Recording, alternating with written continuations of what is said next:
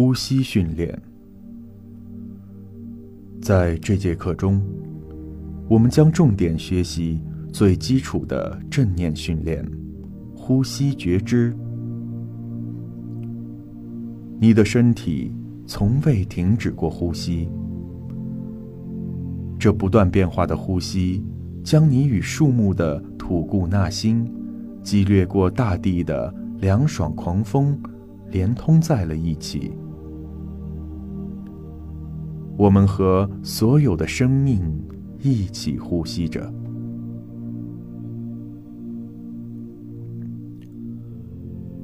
对我们的呼吸。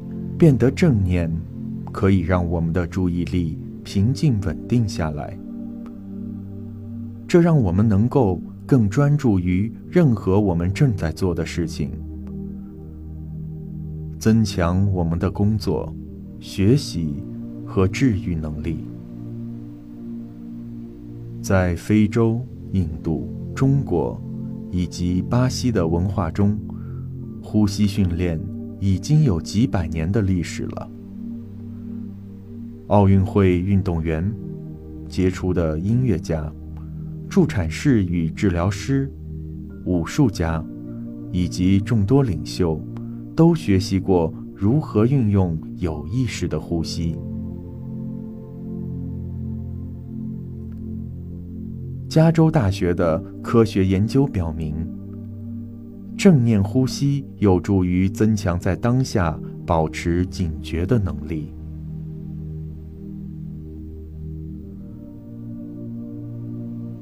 我们将着重于正念呼吸这个十分重要的基础技能。当我们学习完如何保持我们对自身呼吸的注意力后，我们将用集中的觉知。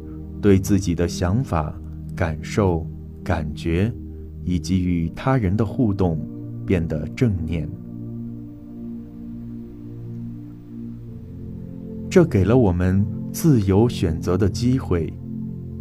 比如，你焦虑的姐姐每天要打来好几通电话，你会如何应对深夜打来的又一通电话？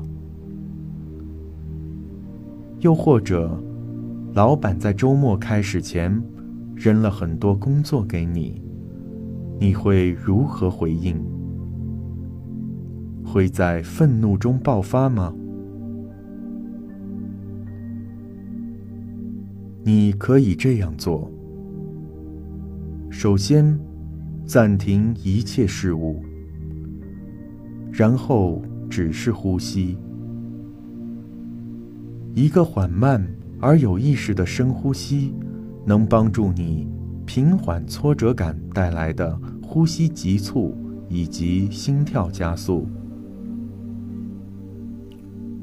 这段呼吸的时间可以给你一个机会去选择最好的应对方式，更加清楚、睿智和友善的方式。正念呼吸不是让你控制你的呼吸，它的目的是让你知道你的呼吸的真实样子。呼吸练习的重点在于建立觉知，请记住，你想要你的呼吸跟随它自身自然的变化的节奏。你要做的只是对它保持觉知。当你开始这个训练时，记得要对自己耐心一点，就像学习钢琴或篮球、做演讲或学习任何技能一样，它需要反复的练习。记住我们之前讲过的小狗的例子。你要保持放松和感受当下，以及对自己善意友好的态度。所以，一次只做一个呼吸。如果你一开始需要两到三个呼吸，也可以。如果你走神了，不论何时，只要重新开始呼吸就可以了。正念呼吸就是这样上手简单，却具有革命性。这是因为，比起被动的跟随被干扰和分散的生活模式，你正在训练你的思维如何专注于眼前的事物。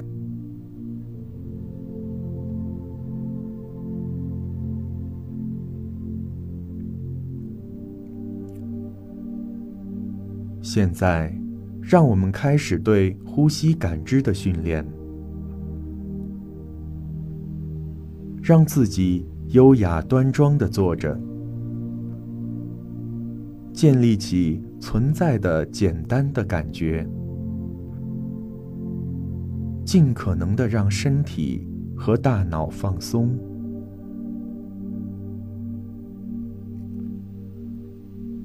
关注自己的身体状态，并带去善意的注意，比如面带微笑的感受。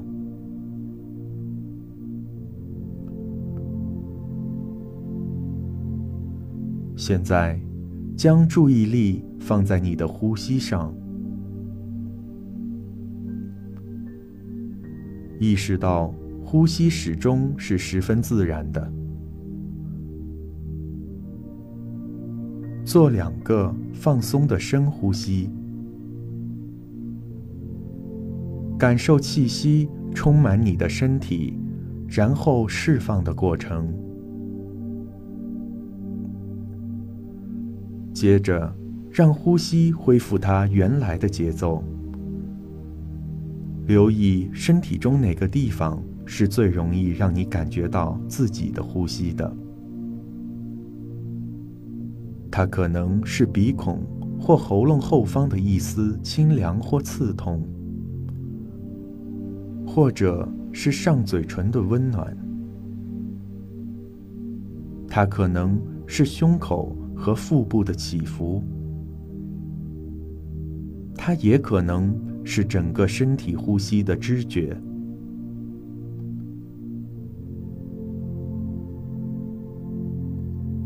无论是哪里，让你最容易感受到自然的呼吸节奏，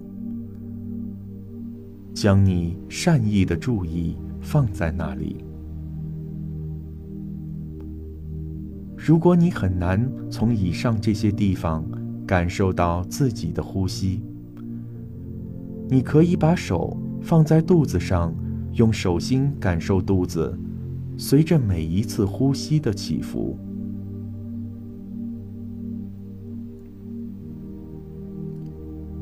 现在，让自己感受接下来的三次吸气与呼气。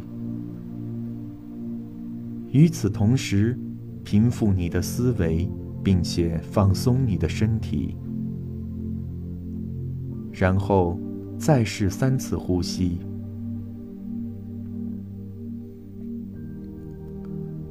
将这种对呼吸放松而平静的注意力。保持一段时间。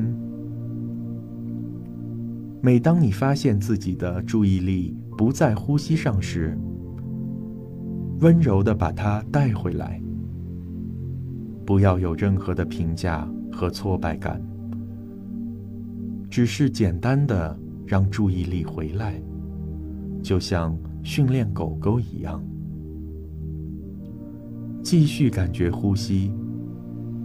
如果注意力不集中了，要重新将它带回来。当你感受每一次呼吸时，感觉在一呼一吸之间，它是如何让你平静和放松的。现在，尝试一下，你能不能在正念的放松状态下，连续感觉四次、五次或六次的呼吸。不用担心，一两次呼吸之后，你的注意力就分散了。